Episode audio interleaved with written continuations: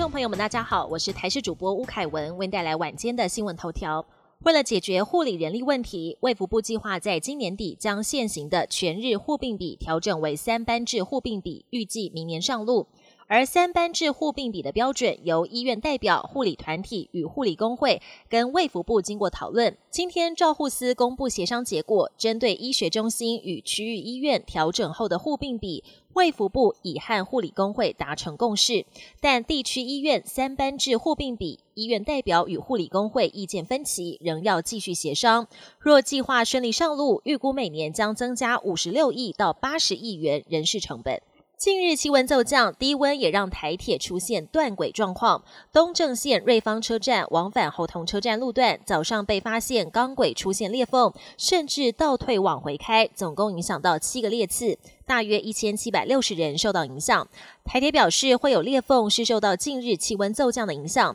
但物理老师跟专家则认为，台湾的低温应该不足以让铁轨发生状况，质疑铁路的材质可能有问题。有民众日前把破了洞的羽绒衣拿给阿嬷级的设计师缝补，没想到衣服洞口从两公分变成了十公分，越补越大洞，让他傻眼的说：“这样怎么敢穿出门？”引发网友热烈讨论。对此，其他衣服修改店的业者点出，照片看起来是直接用车缝，不但让针线范围扩大，也破坏衣服原本的样貌。而一般修补羽绒衣比较适合用手工绣补。但如果洞口太大，则会剪下装羽绒衣的袋子布料再缝上去。国际焦点：南韩军方二十号警告北韩，立刻停止发射间谍卫星的准备工作。如果北韩执意要发射，南韩军队将采取必要措施保护人民安全。北韩今年两度发射间谍卫星，都以失败告终。南韩国防部长前一天才表示，北韩最快可能会在本周发射。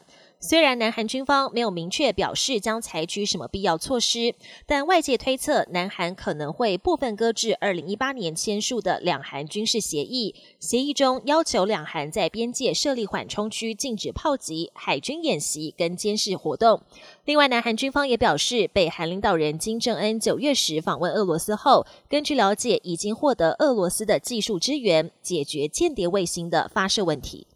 美国这周四将迎来感恩节，乔治亚州首府亚特兰大有慈善机构透过得来速的方式发放火鸡跟感恩节的物资给需要的家庭，希望大家都能过个温饱的感恩节。而感恩节是美国交通旺季，美国汽车协会预测今年感恩节假期开车上路的人数可望突破四千九百万，全美搭机人数则上看四百七十万人。鲍鱼是精致生活的饮食，也是中国人最爱的美味。南非鲍鱼更是闻名全球，但因为产量稀少，遭到大量盗采、走私，导致数量锐减，已经被列为濒危物种，让野生鲍鱼面临生存危机。